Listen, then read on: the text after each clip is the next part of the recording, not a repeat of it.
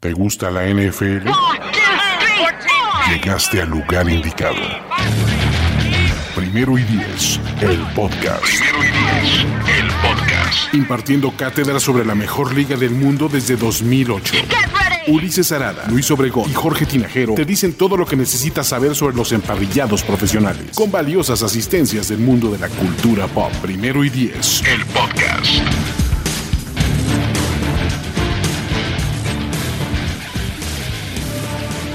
Bienvenidos a todos una vez más a este espacio llamado Primero y Diez, el podcast. Los saluda Luis Obregón y en esta ocasión está conmigo Jorge Tinajero, como es costumbre. Que saluda Jorge, por favor. ¿Cómo están muchachos y muchachas? Por supuesto. Muchachos aquí, este, muchachos y muchachas, a todos los que están viendo en este momento. O sea, no, es que no seamos al mismo tiempo, muchachos y muchachas, nosotros. Exacto. No, no, por ahí, ok. Bueno. y también en esta ocasión nos acompaña Miguel Ángel Eses. ¿Cómo estás, Mike?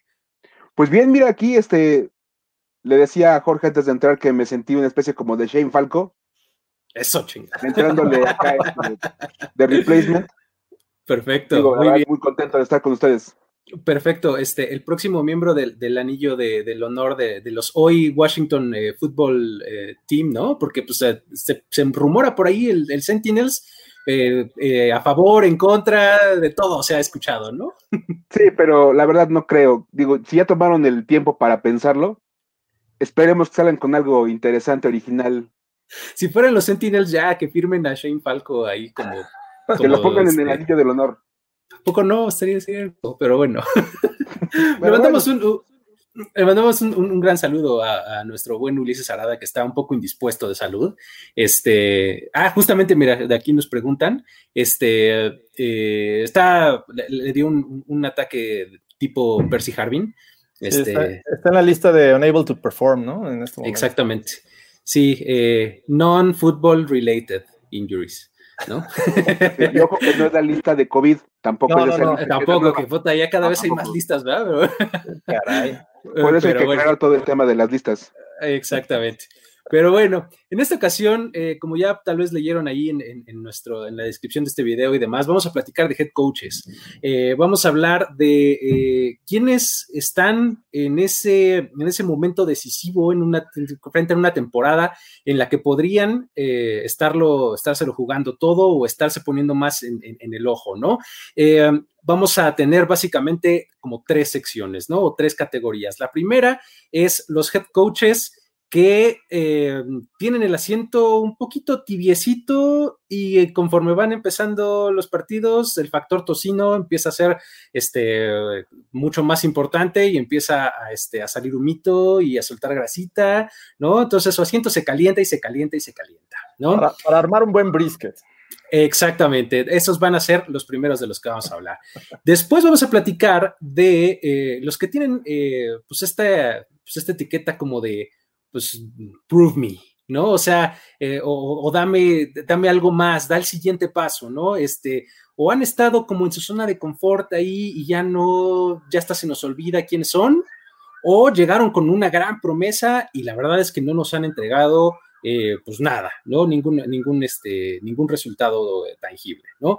Y por último, vamos a platicar de las promesas, los coordinadores que eh, en esta temporada podrían destacar o podrían hacer un gran trabajo, como para ponerse en la mira de los general managers que el próximo año estén en búsqueda de los que corrieron en la lista del principio que les es correcto, es correcto. Los que ¿Sale? podrían ocupar esos lugares. Exactamente. Entonces, eh, si les parece, vamos a empezar con el asiento caliente. Eh, Mike, ¿a quién quieres aventar eh, primero? échanos a alguien. Mira, me, me gustaría agregar acá un comentario, no sé si pueda. Uh -huh, sí, adelante. Uh -huh, no, dale clic ahí en el comentario. No me deja, mira, pero. ¿O de quién? Dice de José Rodríguez. A ver, José Rodríguez. Porque justo es el nombre que quiero aventar. Ya lo, ya lo pusiste, ¿no? Este, ¿no? Arriba, eh, 804, José Rodríguez. Este. Ese. Mira. Muy bien. Me parece un excelente comentario, digo, la verdad. Porque me da una idea maravillosa para Halloween. Exacto. Le quiero agradecer para, a José ya. Tengo para, para los que por estar escuchando esto solo en, en, versión podcast, dice José Rodríguez, Miguel es la versión inteligente de Matt Patricia. Entonces agradezco primero que nada que me haya dado idea para el disfraz de, Halloween, ya lo tengo. Y segunda, que me diga que soy la versión inteligente. Pues ya con eso lo agradecemos, está, bastante bien. Y precisamente era el nombre que quería aventar. Muy bien. Así como de coach que está en la tablita a punto de perder la chamba. O sea que nada, te falta el lápiz, Miguel. Ahorita me consigo uno, mira, por acá tengo. Aquí nos dice Íñigo. Solo necesitas un lápiz. Listo. Asunto arreglado. Si, voy a aparecer por primera vez en el, en el podcast de Primero y Diez, que sea en grande. Por supuesto. Entonces, pues precisamente así voy a voy por mi, mi gemelo Matt Patricia, que la verdad este, es, espero que, que sí sea un, bueno, creo que es, es un nombre que va a estar ahí muy discutido. La verdad es que él llegó con mucho cartel ahí a Detroit. Se esperaba que básicamente fuera a establecer el Patriot Way allá a Detroit. Y la verdad es que ha quedado de ver, pero terriblemente. Y yo insisto en que uno de sus grandes problemas es no tener capacidad de armar planes B. El, tema, el tema de Matt Stafford fue terrible. Digo, el equipo andaba más o menos bien peleando, parecían. Y en cuanto se le lastimó a Stafford, para abajo todo. Y de verdad fueron un desastre total los, los Lions. Absoluto. Y lo más triste es que la defensiva, que se supone que es su fuerte, andaban por la calle de la amargura. Entonces, por ahí vamos a poner a, Patricia como primera propuesta. Al menos con, jugadores en el roster, sí está buscando llevar ese, ese, esa filosofía Belichick, ¿no? A, los sí, se está llevando a todas las sobrinas, ¿no?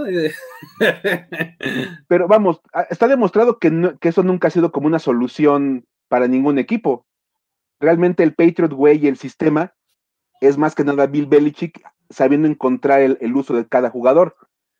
Sí, realmente no, ha encontrado la forma ni el estilo para aplicársela a estos Lions, ¿no? Que, en dos años que lleva al frente de este equipo solo ha ganado nueve, juegos. O sea, la verdad es que es una, burla para, la afición de los Lions. 3.5 partidos por, año. Ah, no, o 4.5, si son nueve, 4.5.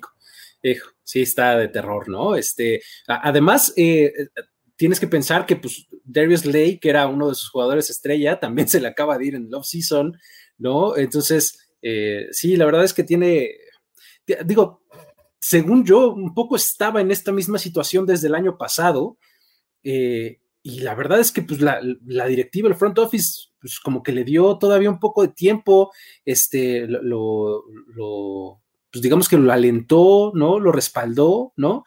Pues no, sé por cuánto tiempo más, la verdad, yo también creo que es uno, de los candidatos más claros, ¿no? De, esta temporada 2020. Jorge, ¿quieres agregar eh, algún nombre? Sí, creo que mi candidato principal es el que está en la, portada de este, este podcast. Eh, para los que no lo han visto, es Doug Maroney, este eh, head coach de los Jaguars, que fuera de aquella temporada 2017, la verdad es que no ha hecho nada. Actualmente tiene un récord positivo, es correcto, pero pues mucho por esa gran temporada eh, basado en una buena defensiva. El tipo no ha eh, encontrado la estabilidad y a lo mejor no toda es su responsabilidad, pero en la posición de coreback la verdad es que ha batallado mucho y, no parece que este año vaya a ser un, año de repunte, ¿no? Están como entrando en un proceso de reconstrucción y me parece que es una mala idea, una pésima idea continuar con Maroney al frente de, este equipo. Entonces creo que es, un, un, entrenador que si no tiene buenas, este, buenos resultados en 2020 y buenos resultados, estoy hablando de, estar peleando el primer lugar de la división, pues creo que lo veremos en su último año. Y es que eh, la verdad, eh, lo decías bien, tuvo un, año bueno y la verdad es que le fue súper bien ese año, ¿no? Es este final de eh, conferencia. sí, ¿no? Y con una defensiva ah, bien, bien interesante, aquel este famoso Saxonville, ¿no? Que le pusieron de, de apodo. O sea, la verdad es que lo, había hecho muy bien eh, eh, y bueno, e, en este año creo que además las piezas se acomodan como para, pues como para que esté blandito, ¿no? El asunto, o sea, eh, tienes a Garner Minshew ahí, en, este, pues te puede salir bien, sí, es un bonito deseo Garner Minshew, ¿no? Pero pues la verdad es que nadie, eh, cuando te pone uno serio, espera grandes cosas de él, ¿no? Entonces, creo que se, le ponen un poco las cosas, se le presentan así. Eh, eh, todo el asunto de Yannick Ngakwe, todo suma como para que la bola de nieve se haga cada vez más grande, ¿no? Sobre Doc Marrone. Y mira, a fin de cuentas, este, creo que es otro caso de muy mal manejo de personal. Él, en vez de traer gente de, desde el equipo anterior, está mandando gente a todos lados. Sí. O sea, está, todo el talento que tenía la defensiva de Jacksonville o Saxonville, cuando eran en el 2017, de repente todo el mundo se ha ido y hablando pestes de Jacksonville, como franquicia de este Doug Marrone. Les digo, coincido totalmente en que es uno de los que está más en la tablita. De hecho, yo no entiendo por qué sigue trabajando todavía este año.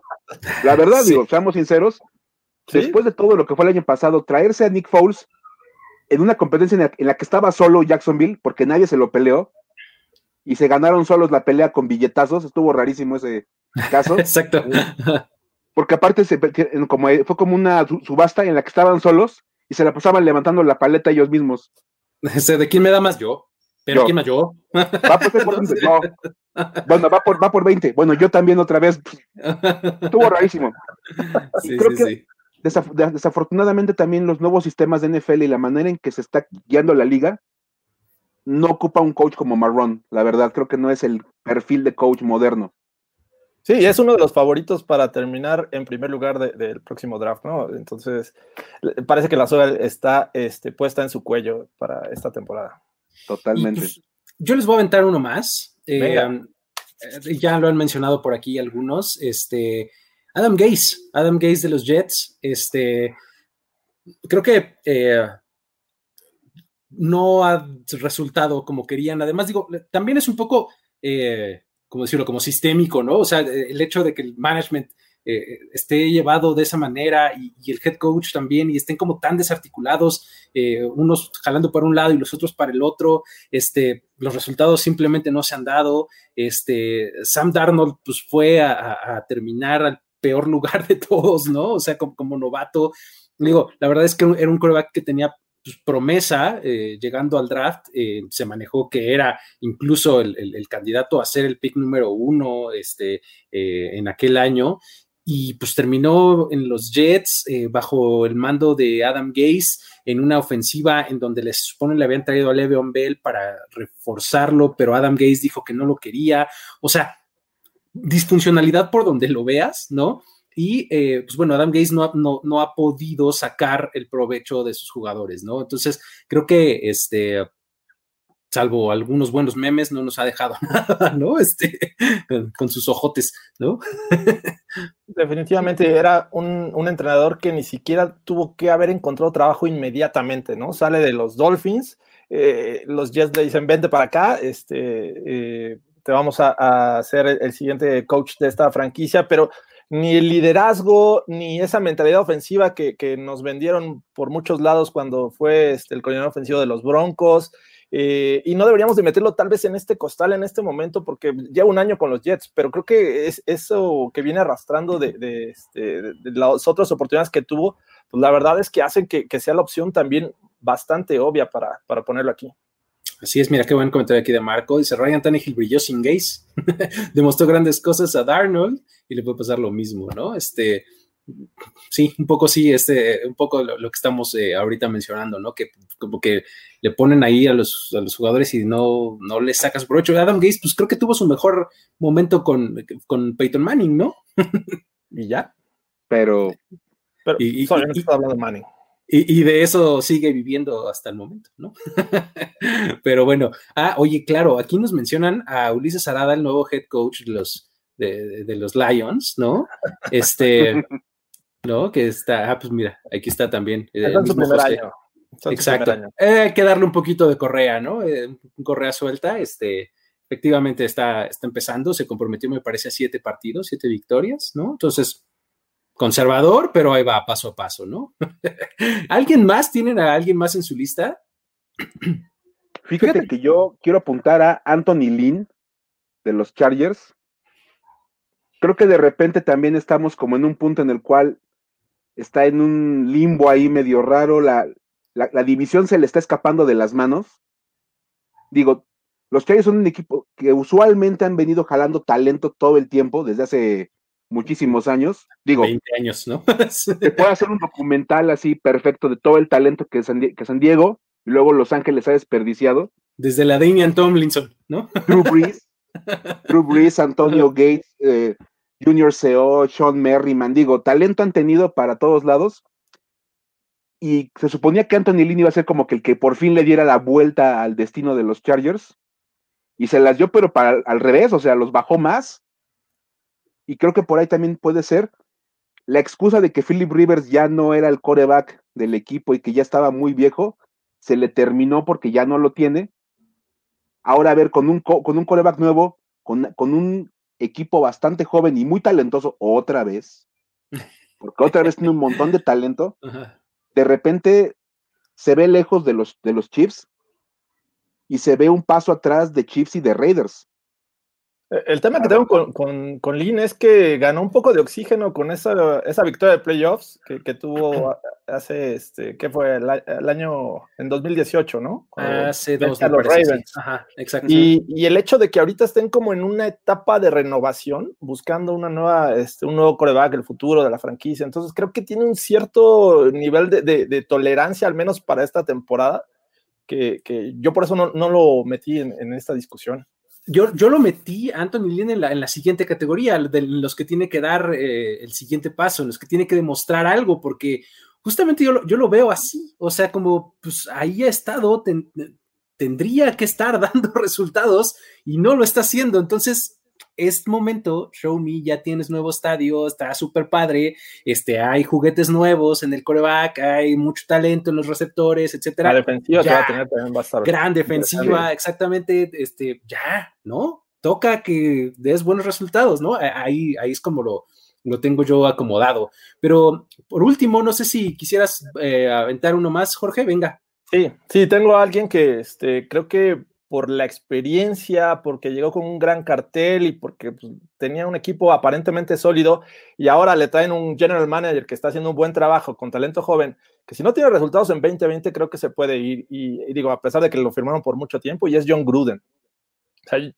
John Gruden está haciendo un mal trabajo, ha sido una, una decepción hasta el momento, lo único que o sea, viene a trabajar con un coreback que en teoría era sólido y, y le está sacando lo peor a pesar de que está rodeado, te digo, con talento joven, ¿no? Eh, este Mike Mayock le está eh, armando un buen equipo y de no hacer algo importante, y eso me refiero a, estar compitiendo por el segundo lugar, sabemos que hay un tope ahí interesante con los Chiefs en, la división, pero si no estás peleando por el segundo lugar y entrar a playoffs, porque ya van a entrar siete, creo que John Gruden tendría que entrar en esta, en esta categoría de esos head coaches que pueden oler a tocino. Muy bien. Y pues como ya nos lo han mencionado un montón, y sí, yo también lo tengo en mi lista, hay que hablar de Dan Quinn.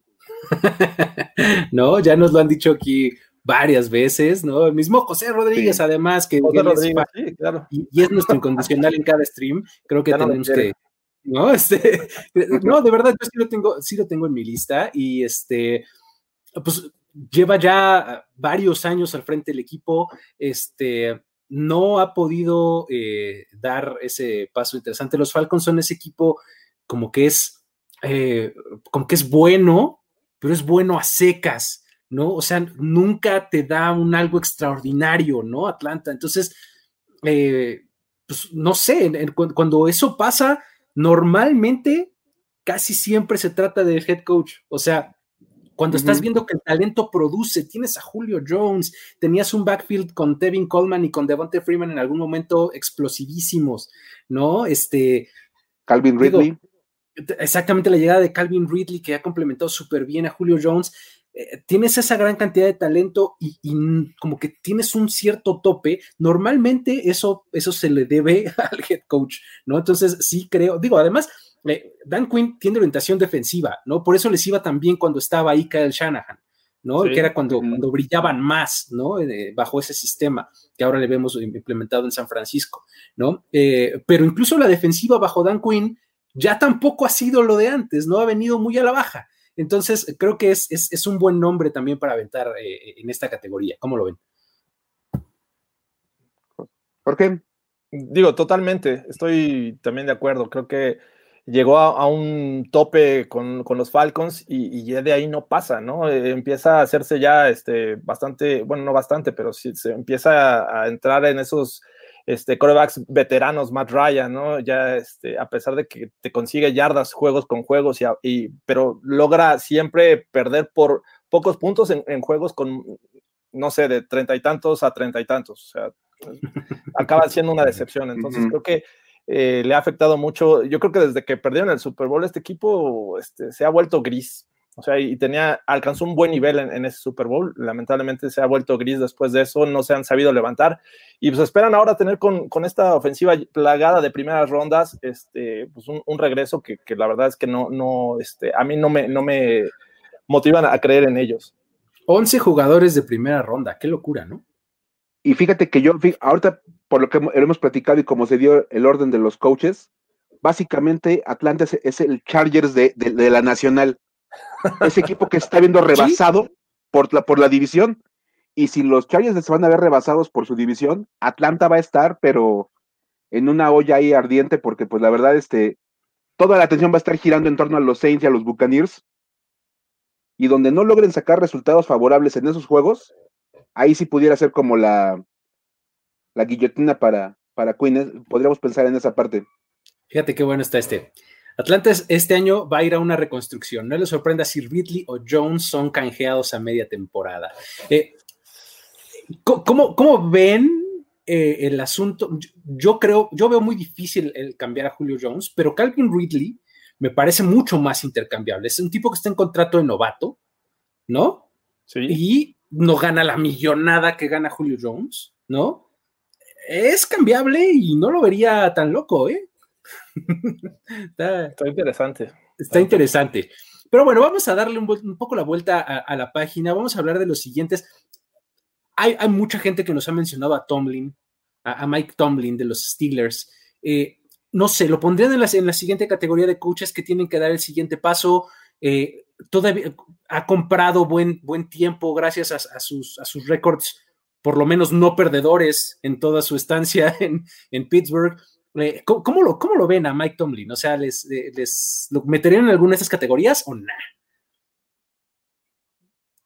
Pues yo, yo, sí lo tenía anotado, ¿eh? O sea, Venga. Mike Tomlin lo tengo considerado en esta siguiente categoría de esos tipos que, si bien no han tenido temporadas malas y a pesar de malos momentos pues, han sabido rescatar juegos, 2020 eh, llega con unas aspiraciones altas, al menos este, a nivel de los fans por su defensiva, por el regreso de Ben Roethlisberger, que, todos creen que, va a llegar a, este, a solventar esos problemas ofensivos que hay por todos lados, desde la salida de Bell, desde la salida de, Antonio Brown. Entonces, si, sabemos que los Steelers se manejan diferente, ¿no? Si, si, fuera otro tipo de administración, me parece que estarían en problemas. Hemos visto head coaches este, cortados porque pues, simplemente perdieron los playoffs, ¿no? Entonces, creo que Mike Tomlin debería de estar, aunque dudo que, lo vaya a estar por, ser los Steelers, simplemente. Y, como bien dice aquí Marco, ya se le acabaron los pretextos estando sano Big Ben, ¿no? O sea, una cosa es que esté sano, pero otra es pues, que regrese a un cierto nivel aceptable, ¿no? Como ven. Y bueno, creo que también de repente la, la conversación en, en torno a Tomlin cambió un poquito con todo lo que pasó con Antonio Brown fuera de Pittsburgh yo lo decía incluso, oye, se merece un premio a coach del año por haber controlado a Antonio Brown tanto tiempo. Y aparte tenía a Livion Bell en el mismo, en el mismo locker. Entonces de repente digo, son cartas que los coaches pueden manejar de repente como para demostrar que tienen un buen control de, roster. Y Big ben, no es nada sencillo, ¿no? Se ha sabido ahí que, tiene sus temas de... Él mismo. Que, quiere mm. controlar más allá y poner sus jugadas, entonces creo que no es fácil.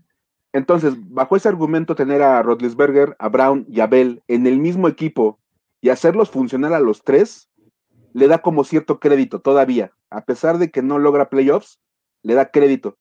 Y más que este año las lesiones lo fueron afectando todavía más a la ofensiva. No estaba Conner, no estaba Yuyu, no, no estuvo Rodlisberger básicamente todo el año. Tiene que demostrar, porque a fin de cuentas sí, ya controló mucho tiempo a la gente, ya logró deshacerse de ellos. Se supone que el, argumento era vamos a sumar restando. Exacto, el, ajá, el, addition by subtraction, sí, sí, sí. Se va Brown, se va Bell, se acaban los problemas, ya nada más manejar a Big Ben. tengo a Yuyu, tengo a Conner, ya tenía como todo el esquema. se le empiezan a lastimar los, jugadores y de repente gana como un, nuevo crédito, como quien te deja una moneda de 50 centavos en la maquinita de órale, vas a tener un juego más. Si este año se le, no se le lastima a nadie y vuelve a tener un año como el anterior, ahí sí ya sería de verdad de, pensarse, ¿eh? Porque ya se supone que es el equipo que él quería. Exacto, así es, así es. Mike, ¿quieres agregar otro nombre a esta lista de los que tienen que demostrar que tienen que dar el siguiente paso? No, ya para la tablita ya, creo que ahí, este, tablita ya, para los que tienen que demostrar. Exacto, esa, esa, esa, ajá.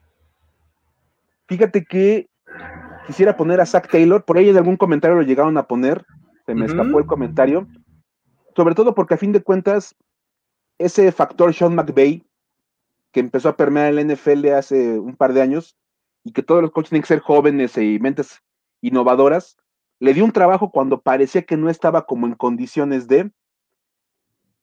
El argumento era que, bueno, no tenía básicamente nada en Cincinnati, empezó a hacer cosas, sentó a Dalton, acabó por regresarlo, no estaba AJ Green. Digo, se supone que ahora ya tiene un coreback, que es lo que él andaba buscando, la figura que él quería para su, para su roster. Ya se, ya se fue Dalton, AJ Green va a regresar. Digo, parece que hay un equipo más o menos decente y no pueden volver a ser el mismo Cincinnati del año pasado.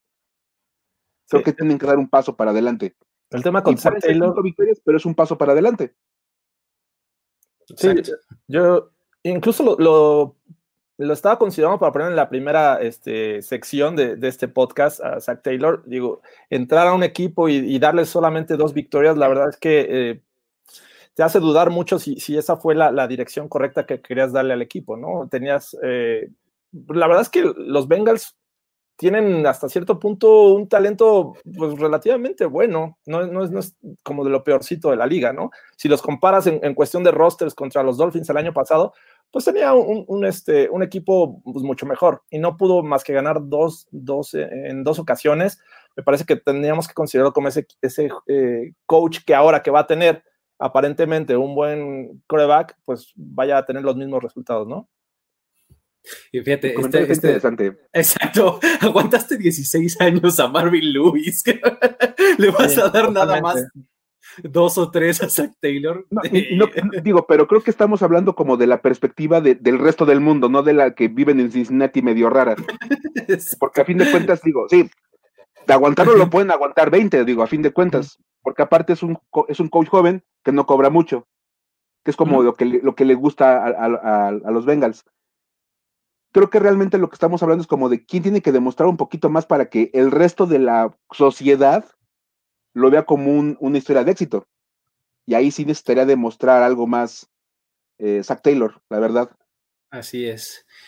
Yo les voy a aventar uno nuevo, eh, se llama, eh, ya, lo, ya lo han mencionado varias veces, este, como diciendo, el de los Cardinals, el mismísimo Cliff Kingsbury, ¿no? Este, nos han dicho muchas veces ya en, los comentarios de este, de este video, Cliff Kingsbury, eh, fue este coach que llegó así como el tipo que iba a revolucionar la ofensiva, ¿no? O sea, que iba a traer conceptos de colegial, este, a eh, aplicarlos a la NFL y que iba a, tener una gran producción ofensiva a este equipo.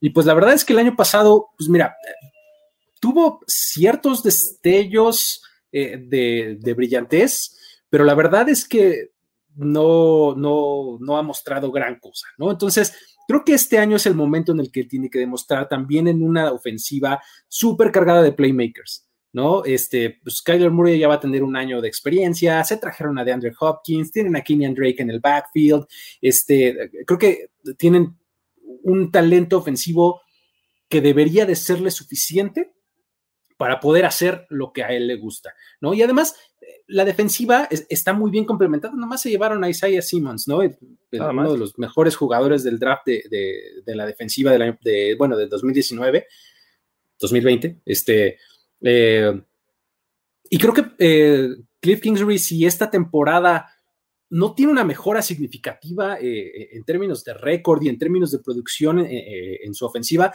se va a empezar a uno a rascar la cabeza y a decir, pues esto nada más nos vendió espejitos, ¿no? O sea, no sé qué opinan. Totalmente de acuerdo y digo, y, creo que cuando hablas de, mejor, mejor en el récord debe ser mejor en el récord en la división. Porque es como un punto importantísimo para los Cardinals. A fin de cuentas hablamos de divisiones mucho más complicadas que otras y la de Arizona está en un punto bastante complejo. Ah, bueno, no, sí, tiene un talentazo, digo, para ser casi maravilloso. Sí. Pero bueno, vimos es que si no, no en Arizona se puede ir a Discovery Home and Health o algo por el estilo a remodelar casas y cosas. Como los gemelos que remodelan casas, ¿no? No recuerdo que hermanos a la obra. por el estilo. Remodelando mi casa con Cliff Kingsbury estaría chido, la verdad. Pero, digo, la verdad es que yo creo que en, en, una división como estas, con un coach joven y con un proyecto bastante interesante por la cantidad de talento, tener una victoria o dos ante Seattle, ante San Francisco, sí te darían como un buen perfil para el siguiente año. Te un empujonzote si ganan dos juegos de esos cuatro. El tema con, Cliff Kingsbury es que eh, traté de, evitar esos head coaches que fueron novatos el año pasado y que en su segundo año, pues, todavía tienen como que oxígeno para, para seguir en ese proyecto, ¿no? Este caso, eh, Zach Taylor, Vic Fangio, este, y Kingsbury, ¿no? Entonces, creo que hay que darle un poquito de, este, hay que tener paciencia con él todavía. Eh, creo que, hay muchas expectativas con, por el caso Murray, pero, pero bueno, yo por eso traté de evitarlos. Pero les voy a mandar, les voy a mencionar uno más que, que me parece que está en una zona de confort bastante interesante y creo que es de forma circunstancial, porque digo, a pesar de que ha ganado cuatro campeonatos divisionales de sus seis años que lleva con el equipo y obviamente los ha llevado a playoffs en esas ocasiones, es Bill O'Brien de los Texans, ¿no? Este eh, eh, entrenador que tiene unos altos y unos bajos tremendos, pero que a lo mejor ha estado en, esos, en esa posición simplemente porque eh, la competencia en la división tampoco ha sido mucha, ¿no? El año pasado se le sumaron los Titans, pero se bajaron los Jaguars, los Colts de repente se les retira Andrew Locke, que en algún momento se pasó lesionado todo un año, entonces eh, creo que Bill O'Brien no es el, el, coach que necesita este equipo y sobre todo con un quarterback joven que hay que aprovecharlo, hay que sacarle provecho a Deshaun Watson, ¿no? Entonces, creo que este eh, entrenador, si, no tiene una buena temporada, pues por ahí tendríamos que estar considerando también en, ponerlo en, la primera categoría en lugar de esta. Sí, es, es, muy interesante el caso de O'Brien, porque realmente se ha convertido en el coach que, gana la división o que por lo menos meta a su equipo a playoffs, pero los lleva a perder. ¿No? O sea, como sí tiene que dar el siguiente paso. La pregunta es, ¿cuándo lo va a correr el gerente general si es Bill O'Brien? No, por ahí no va a pasar. Y, acá entonces, el dueño, ¿no? Entonces. Tendría que venir una decisión de dueño y digo, eh, se ve complicado porque parece, y por ahí hay un comentario ahorita de Julián Tamayo, que tiene mucho control sobre el dueño del equipo. Yo creo que sí, ¿eh? la verdad, lo tiene muy convencido de un proyecto que la verdad, viéndolo desde fuera, no entiendes cuál es. cambiar a Dante Hopkins se me hace como una, una idea muy rara. Digo, no, yo no lo haría. Fíjate que yo cuando, cuando, pensaba en esta lista y, pensaba en poner a, Bill O'Brien o no, justamente pensaba en eso y pensaba, creo que es más fácil que, le quiten las responsabilidades de general manager a que lo corran como head coach, justamente por lo que les acabo de decir. O sea, como head coach por lo menos ha demostrado que puede ganar su división y que puede llevar al equipo a playoffs, ¿no? Y como general manager, lo, lo, único que ha hecho es dar tumbos, ¿no? O sea, lo único que ha hecho es ser la burra de todo el mundo, ¿no? Entonces, creo que, creo que por ahí puede estar un poco más la, la, este, la decisión, ¿no? En, el futuro cercano, por lo menos, yo creo. Podría ser. ¿Cómo ven? ¿Quién, a, quién más les late aventar a esta, a esta categoría? Venga, Mike. Yo quiero aventar uno más y por ahí también había un comentario, si ya se me escapó. Bruce Arians. Ándele, venga. a ver, échale. Digo, básicamente cuando pasas, cuando pasas de Jameis Winston a Tom Brady, con el, con el juego aéreo que tienen los Buccaneers, creo que eso de pensar en dar el siguiente paso ya no es una posibilidad.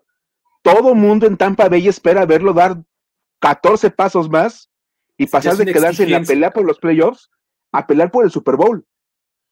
Y lo hemos visto en todos lados. Eh, la expectativa está demasiado elevada con los Buccaneers y creo que es bastante válido decir, tiene que dar un paso. No hablamos de que vaya, vaya a perder el trabajo porque no lleguen al Super Bowl. Creo que no sería el, caso. pero sí tiene que dar un, buen golpe de autoridad como, como, como head coach, de decir, ok, si con Jameis Winston logramos una ofensiva decente, que muchos números fueron como ya en tiempo basura y cosas por el estilo, pero bueno, ese ya otro tema de discusión. Con Tom Brady, con Rob Gronkowski, con Mike Evans, Godwin, todo el mundo ahí jugando. Digo, creo que mínimo tiene que estar en la ronda divisional. Hijo, sí, pero es exacto mínimo. Digo, mínimo, y ese es el siguiente paso. Porque aparte Brady es un coreback que es muy bueno, tiene mucha historia, es muy competitivo, pero no te va a durar eternamente. No es un proyecto a largo plazo. Entonces, tu margen de error está muy recortado. Y tienes que tener éxito ya, ahorita, y es uno de los equipos de Win Now. Es bastante interesante el planteamiento. Creo que, creo que te lo, te lo compro. ¿Cómo ves, George? ¿Tienes alguien más en, la lista? Eh, ¿Quisieras agregar algo sobre esto? Sí, nada más de pasadita, porque a lo mejor no pasa, pero este, hace un par de podcasts mencionábamos del head coach más sobrevalorado desde nuestra opinión, y creo que Sean Payton es ese head coach que eh, pues, ha estado ahí desde el Super Bowl eh, que ganaron en 2009. Eh, el tipo pues, se ha dedicado, sí, a mantenernos a un buen nivel, no, lo dudo, pero se le está acabando esa gallina de los huevos de oro, que es Drew, este, Breeze, perdón. Entonces, ha decepcionado los últimos años. es, digo, por poner un ejemplo, a lo mejor no es el más correcto, pero a John Fox yo recuerdo que lo, este, corrieron justo después de perder en, los playoffs en 2014. Y este tipo se ha dedicado a tener unas derrotas en playoffs bastante dolorosas para su equipo. Entonces, sí, eh, lo pondría yo a consideración de ustedes, no sé qué piensan. Sería una opción de esos coach cómodos, porque te van a, te van a probablemente llevar a playoffs, pero que no te van a dar más de ahí y además que sus jugadores te van a dar un chorro de puntos en el fantasy, ¿no? Entonces, este, por eso lo tienes en gran estima, ¿no? Y, no se te olvida la patada corta en el Super Bowl, ¿no? sí, estoy, un poco de acuerdo. Creo que este Sean Payton ha vivido un poco de su fama últimamente. Sí hace uh, planteamientos de juego bastante interesantes. Sin embargo, creo que últimamente se ha quedado eh, justo, se ha quedado un poco corto, ¿no? Sobre todo a la hora de que, de que llega a playoffs y, y algo algo fortuito siempre le pasa. No sé si sea la maldición eh, del bounty que lo está persiguiendo, no sé qué esté pasando, ¿no? Pero, pero sí, es, un buen nombre para esa categoría. Sí, totalmente, digo, totalmente de acuerdo. Ahí está. hablando de esos créditos extras, la interferencia de pase, eh, siempre pasa algo que le da un, año más de, de gracia el que parece que va como pegado con Drew Brees. sí, sí, sí. Ahora, a mí me gustaría aventar a esta, a esta categoría Matt Nagy. No sé qué opinen ustedes. Matt Nagy, este, creo que tiene que probar, o sea, ha tenido la muletilla de Mitch Trubisky.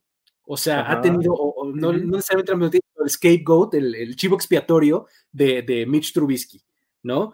Eh, todo el mundo pues, le echamos la culpa a Trubisky porque es malísimo, ¿no? Claramente. Entonces, tiene que estar todo bien, ¿no? Entonces, pues ahora tienes a Nick Foles, ¿no? Como, como probablemente el titular. Entonces, pues yo creo que tendría que probar algo, este, Matt Nagy, ¿no? Porque, bueno, eh, tuvo, tuvo buenos momentos en, Kansas. Eh, de ahí fue de donde lo trajeron, como esta mente brillante ofensiva. Entonces, creo que ahora sí con, unos receptores este, bastante interesantes, eh, con una defensiva que le puede hacer completamente eh, eh, un excelente complemento a su ataque, creo que Matt Nagy tendría que, probarnos y que, dar el siguiente paso este, para, meterse a la conversación de, ok, Matt Nagy está bien, sigamos con ese proyecto. ¿Cómo lo ven? ¿Empiezas, Mike, o quieres que empiece yo? Arráncate, arráncate.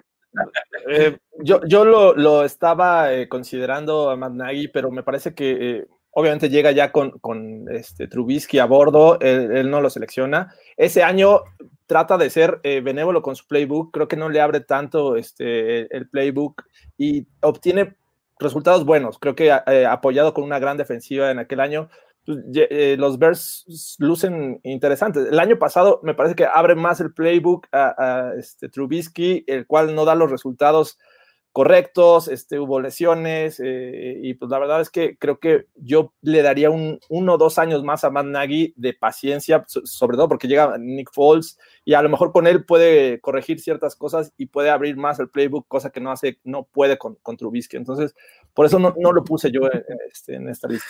No, tiene brazos, como dice aquí Joel. Es que ese es el comentario que realmente. Hablando de créditos como coaches, porque a fin de cuentas muchos coaches viven de créditos y de, de, tarjetas que los ayudan ahí a, a salvar la chamba. Creo que a fin de cuentas la máxima tarjeta de pase, así el pass card, es Mitchell Trubitsky. De verdad. Dices, básicamente estás jugando sin coreback. Es básicamente el equivalente a jugar sin coreback y entonces es donde tiene como todo el argumento para, es un coreback que me heredaron, que tenemos que demostrar que puede funcionar, que tenemos que darle la oportunidad de desarrollarse. Y digo, creo que este año todavía va a tener ese crédito por ahí, ya menos porque va a tener a Nick Foles como una posibilidad. Creo que si, si, él hubiera firmado a Cam Newton, tendría más responsabilidad. Tendría más, más, más responsabilidad de demostrar un paso pero fue un movimiento bastante tranquilo como Nick Foles, que viene de tener una muy mala temporada en Jacksonville. Entonces, como que bueno, no funciona Trubisky, ponemos a Foles, si Foles no funciona, pues también tenemos como todavía el, ya venía mal desde Jacksonville. Entonces, creo que todavía tiene como ahí esos argumentos. Y realmente digo, me tocó ver unos partidos de los Bears, varios partidos de Chicago en esta temporada, y, y daba pena ver a la pobre defensiva cansarse de manera descomunal para el segundo cuarto. Porque, de verdad, o sea, era, tristísimo porque pobre Khalil Mack ya no aguantaba las piernas porque de verdad todo, se la pasaban todo el tiempo en el campo. Entonces creo que todavía ahí sigue habiendo un, un poquito de créditos para, para Nagy. Yo, yo no lo pondría. Sí, dicen por ahí que, dice Marco Cruz que eh, Nagy llegó para desarrollar a Trubisky y no ha avanzado nada. Todo es culpa de que no es culpa de Trubisky. No os voy a decir que hay maderas que no agarran el barniz. Totalmente de acuerdo. Se nota, que Trubisky no tiene. Es de esas, es de esas maderas. Ese tipo de maderas. Es que no, yo por eso creo que le, daría un poco de más tiempo a, Nagy. Muy bien, muy bien. Perfecto. Este, ¿Tienen alguien más en este, en este, en esta categoría o nos movemos a las promesas? No, creo que ya, ya, Vamos a las promesas. Mi carta fuerte era ya, ya la ocupé. Muy bien. Este, cada año siempre en, la NFL hay, coordinadores ofensivos, defensivos, eh, hasta equipos especiales que se perfilan como los próximos. Como por ahí de finales de temporada, digamos que en la segunda mitad siempre se empieza a hablar de alguien, de algún coordinador, ¿no? Siempre eh, se empieza a mencionar demasiado su nombre y por lo menos en campaña por los medios, no necesariamente si tiene un montón de entrevistas o no, pero por lo menos eh, los medios te empiezan a decir un nombre constantemente. Ta, ta, ta, ta. Y entonces todo mundo cuando salen las listas de quién puede llenar el hueco que dejó fulano de tal, siempre uno piensa en el que nos mencionaron 18 veces por semana, ¿no? Entonces, en 2020, ¿quiénes creen que vayan a ser estos coordinadores ofensivos, defensivos de equipos especiales, preparadores físicos, nutricionistas, este, cuidadores de COVID, que, vayan a dar este, eh, el salto, que puedan estar haciendo campaña por eh, quedarse con una posición de head coach? Eh, ¿Quieres empezar, George? ¿Tienes a uno? Échanos. Sí, hay, unos que son bastante obvios, pero bueno, sí, voy a empezar por el más obvio. Creo que el coordinador ofensivo de los Chiefs, Eric Bienemy, eh, es un tipo que eh, no se le ha hecho justicia, al menos en los últimos años. Eh, entiendo que por ahí tenga a Mahomes, pero pues, trabajar con un, coreback joven de todas maneras tiene, tiene su mérito y llevarlo hasta donde lo ha, lo ha este, desarrollado, creo que merece ya una oportunidad en la NFL. Se han tardado mucho en, en tenerlo, o, algunos equipos que se fijen en él como una opción. Digo, si se fijaron en Kingsbury, se fijaron en Zach Taylor, debieron haberse fijado en Bienemy antes que en ellos, desde mi perspectiva. Entonces, por eso creo que es, es, un tipo que tiene potencial para ser head coach en la NFL y creo que lo podría hacer bien. Creo que es eh, el caso como más claro, porque incluso desde el año pasado se hablaba mucho de él, este, como uno de los candidatos mejor capacitados. Y estoy de acuerdo, creo que eh, trabajar con Mahomes, pues bueno, puede ser muy fácil por el gran talento, pero también tiene sus complicaciones por cómo jugaba Mahomes. O sea, no se nos puede olvidar que, que Mahomes era, pues era de verdad talento crudísimo, en su más cruda expresión, ¿no? Entonces, eh, eh, el haberlo formado, el haberle hecho un playbook adecuado, que lo fuera metiendo al guacal, ¿no? O sea, creo que es este, tiene un gran mérito por parte de Bill. Sí, totalmente de acuerdo, digo, también yo lo tengo en la lista, creo que es el obvio. Realmente creo que lo que lo detuvo fue la prisa que le agarró a todos los hijos por empezar a, agarrar coaches este año y que seguía avanzando en, la postemporada. De hecho, él y otro que tengo yo por acá son, son gente que realmente no agarró trabajo con el coach este año porque se les fue hasta el Super Bowl el, la temporada. Ok, sí, eso puede ser también un factor, ¿no?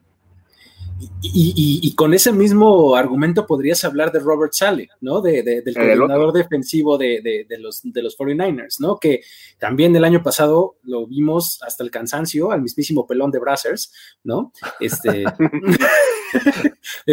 parece, ¿eh? Este, sí, este, digo, dicen, porque yo no tengo idea que sea eso, pero este, pero dicen. Sí, lo han platicado, sí, claro. Sí, digo, no sé ni qué es Braces, no, o no tengo idea, pero dicen. Es un meme, ¿no? Yo, yo, vi, yo, vi, un meme una vez. sí, creo que sí, no, no, estoy muy seguro. Pero bueno, este, el asunto es que es este, también nos, estuvieron eh, eh, platicando mucho de él la temporada pasada, y la verdad es que con justa razón, ¿no? Creo que eh, los Niners tuvieron una defensiva bastante buena, con jugadores bastante destacados en todo, en cada línea, ¿no? Tanto en la frontal como en los linebackers, como en la secundaria. Creo que estaban bastante bien los Niners, y creo que Robert Sale creo que le vino muy bien el, haber tenido una temporada así tan larga y, que no lo hayan precipitado, creo yo, ¿no? O sea, le va a funcionar tener una temporada más para mostrarse.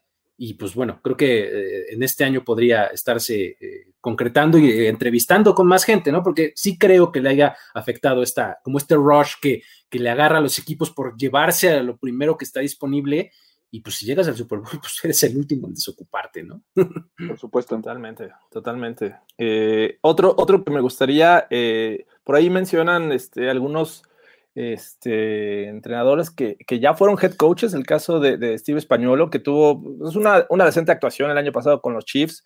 Eh, con los Giants creo que no, no fue el caso. no, fue, fue de los Rams, ¿verdad? Españolo. De los Rams, así es. Fue coordinador defensivo de los Giants, después pasó a los Rams. Eh, pero si quisiera aventar un, este, nombre que ya fue head coach y que creo que merece una segunda oportunidad, este, porque la verdad es que ha hecho buenas cosas en esta segunda etapa, es Jim Schwartz, coordinador defensivo de, Eagles. Eh, creo que comenzar con los Lions no es una, una este, no fue lo mejor para su carrera. Eh, ahora con como coordinador defensivo de, Filadelfia, me parece que le puede aprender muchas cosas a Doug Maroney desde el lado eh, ofensivo. Sabemos que él es eh, sus tendencias defensivas. Entonces, si hay un, entrenador que podría recibir una segunda oportunidad y podría irle mucho mejor como le fue, creo que es Jim Schwartz. Muy bien. Es, es, un, es un buen nombre. Fíjate que cuando yo estaba eh, um, checando los nombres y veía ex head coaches en posiciones de coordinadores, decía, me da como, como resquemor, ¿no? Como, como que no, no, no me encanta, o sea, no sé, o sea, prefiero head coach corrido, retirado, lo que sea, que regrese a ser head coach, que head coach, eh, que head coach, coordinador, head coach otra vez. Me da mucha desconfianza. No sé cómo ven ustedes. A mí yo ando por la misma idea. No, no, no me gusta mucho la idea, la verdad. Y sobre todo creo que también la NFL está empezando a girar más en torno a las nuevas oportunidades, estas nuevas mentes, a ver cómo, cómo pueden cambiar las cosas. Y bajo esa idea yo me iría por Greg Roman de los Ravens. Tremendo nombre. que de verdad hay que estar escuchando ahí. De repente, con todo lo que se habla de Lamar Jackson, que si es buen coreback, que si es corredor, que hace sus señas de que acarre el balón, más allá de cualquier cosa, la capacidad para ajustarse a lo que tiene y sacarle el máximo provecho a los jugadores que te dieron, creo que eso es una cosa que cualquier equipo va a querer buscar. Entonces, no sé cómo vean ustedes. Greg Roman, de hecho, desde el año pasado, en el momento en el que los Cowboys se quedaron sin head coach, que fue ya muy tarde o, en el proceso, yo dije, yo quiero a Greg Roman. O sea, de verdad, es este, me parece que justo eh, eso es lo que hace mejor, o sea, la capacidad de adaptar su, su playbook al personal que tiene y, moldearlo y hacerlo este, efectivo, creo que es una de sus mejores eh, cualidades, ¿no? Creo que sí debería de, aventarse por ahí algunas entrevistas, por lo menos, ¿no? Se le, han tardado mucho en darle esa oportunidad. Vimos su trabajo en San Francisco, eh, ahí todavía con Colin Kaepernick, que, lo llevó al Super Bowl, eh, pasó por los Bills y ahora con, con los Ravens, como bien dice Miguel, ha sabido adaptarse a lo que tiene y creo que, digo, los últimos dos años ha tenido esta ofensiva pues, bastante este, buena, ¿no? Bien aceitadita, así es que yo también lo tenía este, como parte de mis opciones para, para esta, esta sección.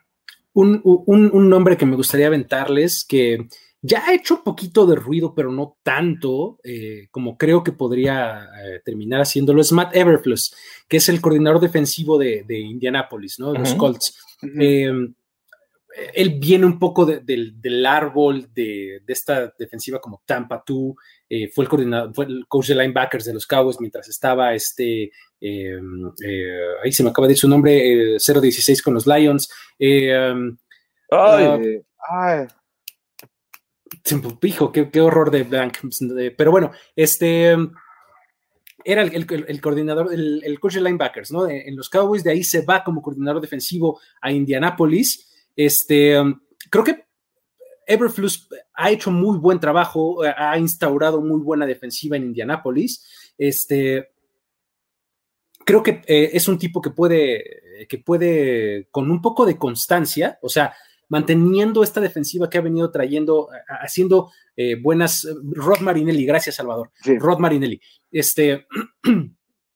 Eh, con esta defensiva que ha venido formando estrellas como Darius Leonard, ahora con, este, con las nuevas adiciones que vienen de San Francisco para la línea defensiva, este, creo que, eh, creo que con esta constancia que puede eh, venir formando Everflux, puede eh, empezar a hacer un poco más de ruido para los círculos de head coaching.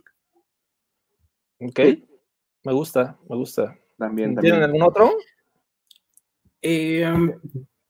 o les aviento uno. Venga, échanos uno. Yo tengo uno más todavía, pero échanos uno. Venga. Me voy con el coordinador ofensivo de, los Packers, Nathaniel Hackett.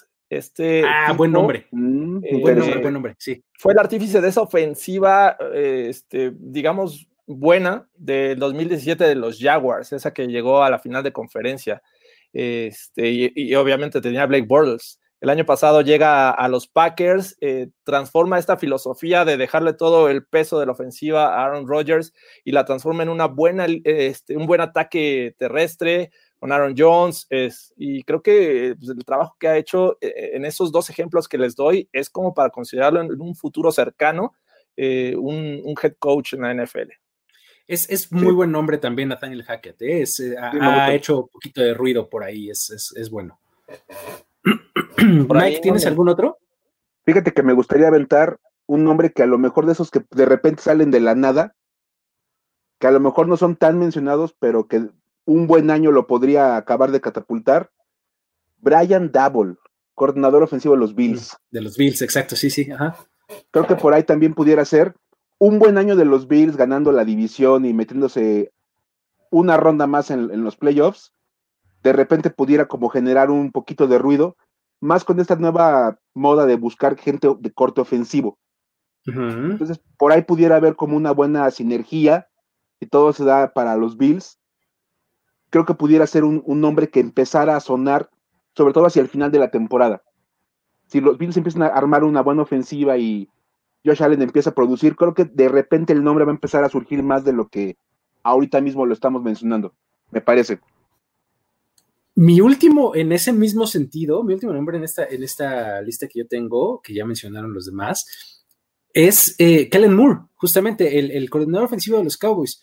¿no? El año pasado, en las primeras cuatro semanas, bueno, se ponía Kellen Moore en un pedestal, ¿no? Así de, no, hombre, vean, 30 puntos por juego y tremendo y no sé qué. Después circunstancias y cambiaron las cosas un poco, pero creo que ahora eh, eh, de la mano de McCarthy, combinando estilos y demás, creo que es el mismo caso que acabas de mencionar, Mike, un buen año de los Cowboys, un año en donde Dak Prescott tenga buenos resultados, un año donde sí que brille, donde las estrellas este, de, receptores que tienen este, produzcan muchísimo, creo que Kellen Moore se va a meter a esas conversaciones de, decir, miren, este es un tipo joven con orientación ofensiva, justamente lo que estamos buscando para como perfil este, de descripción de puesto, casi casi, para head coach en la NFL, ¿no?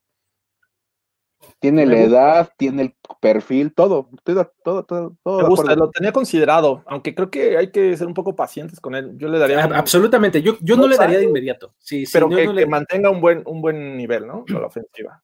pero le pudiera pasar como a Zach Taylor. Exacto. Que lo jalas, aunque no tenga todo el perfil y todo el bagaje que pudiera necesitar. Por ahí también nos, preguntan de Nick Siriani. Yo también lo tenía aquí contemplado. El año pasado no le fue tan bien este coordinador ofensivo de los Colts, eh, pero bueno, eh, son otros tiempos. Padeció ahí mucho con, con el coreback. Así es que pues, vamos a ver qué hace con Philip Rivers, que es uno de, de los que llegan pero llegan con una losa muy pesada, ¿no? Casi nadie, que, este, ya lo hemos hablado aquí, casi nadie cree en, en Philip Rivers y eh, este, que pueda hacer algo interesante con los Colts. Si Siriani le, da este, un, giro interesante a esta ofensiva con Rivers, me parece que podría entrar también a la discusión. Así es. Eh, fíjate, aquí es Luis Hernández. Eh, Moore puede ser el nuevo Shanahan, pero ganador. Por cierto, él puso uno muy bueno a las 8.46. Yo no puedo aventar los comentarios. 8.46, mi estimado Luis. A ver, déjame buscarlo. 8.40. Híjole, ya son demasiados. gracias por todos sus comentarios. 8.46. Aquí está. Cuando los Lions echan a Mike, contrataron a Stephen Belichick.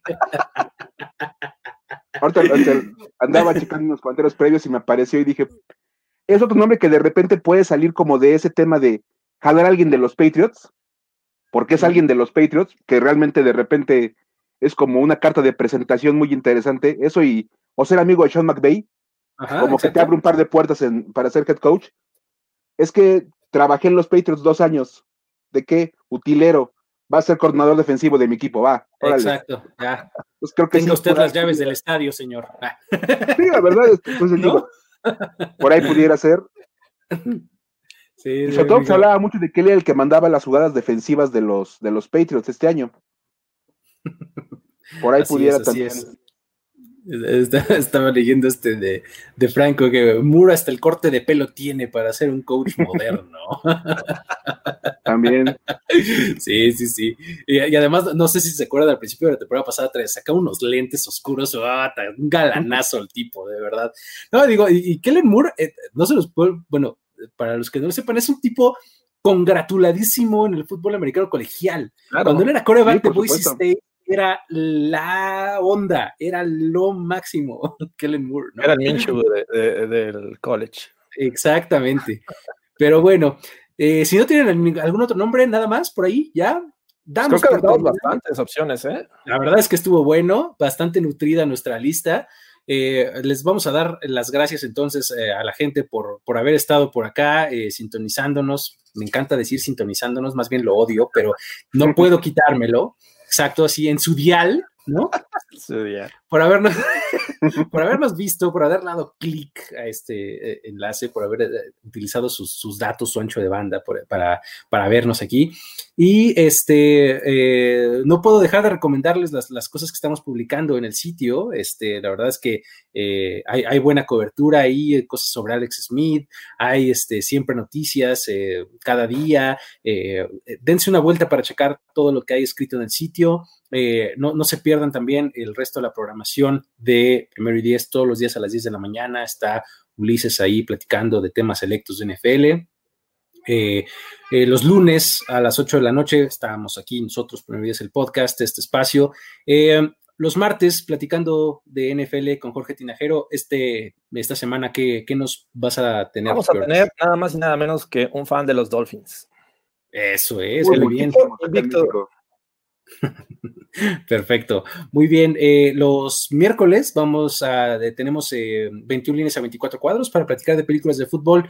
Eh, en esta ocasión voy a compartir cámaras y micrófonos con el señor que está aquí junto. Ah, sí. Ajá. Así. Así. Este, vamos a platicar de Remember the Titans. Entonces se va a poner bueno. Este, los jueves se platica de fantasy fútbol en Fantasy Stars. Este, y los viernes tenemos Préstame un argumento con Luis Sarada y Andrés Ornelas, ese popular programa. La verdad, con justa razón, se pone, se pone padre, se pone interesante la, plática y la discusión con, con, ese par de necios. Este, pero bueno, eh, no se lo pierdan. Eh, nos vemos la próxima semana. Eh, Mike, muchas gracias por haberte dado la vuelta por acá, por hacer este gran film. Mejor que este que Shane Falco, la verdad. este, sí, creo que no fue tan malo. Ah, no, además, ¿sabes qué? Acabas de, heredarnos una gran referencia, acabas de, heredarnos un gran chiste con lo de eh, Mike Patricia. Ahora es, ahora es Mike. de los Lions. Mike Patricia, no es Matt, es Mike Patricia. ¿no? Entonces, pero bueno. Bueno, como, como ya no tengo un equipo que use logos, pues ahora puedo comprarme una gorra de los Lions. Ya suena como muy interesante. Se la vamos a pedir a algún patrocinador, Mike, no te preocupes. Va. Muy bien. Jorge, muchas gracias por estar por acá. Gracias. Eh, nos vemos eh, hasta la próxima. Eh, pásenla bien. Bye. Bye. La celebración ha terminado.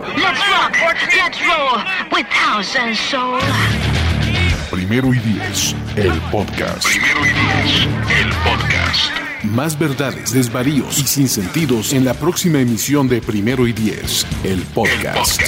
Conducción, guion y concepto. Ulises Arada, Luis Obregón y Jorge Tinajero. Producción y voz en off, Antonio Sempere.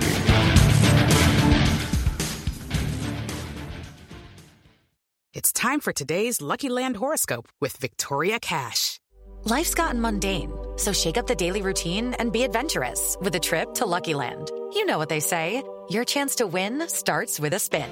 So go to LuckyLandSlots.com to play over 100 social casino-style games for free for your chance to redeem some serious prizes. Get lucky today at LuckyLandSlots.com. Available to players in the U.S., excluding Washington and Michigan. No purchase necessary. VGW Group. Void where prohibited by law. 18 plus. Terms and conditions apply.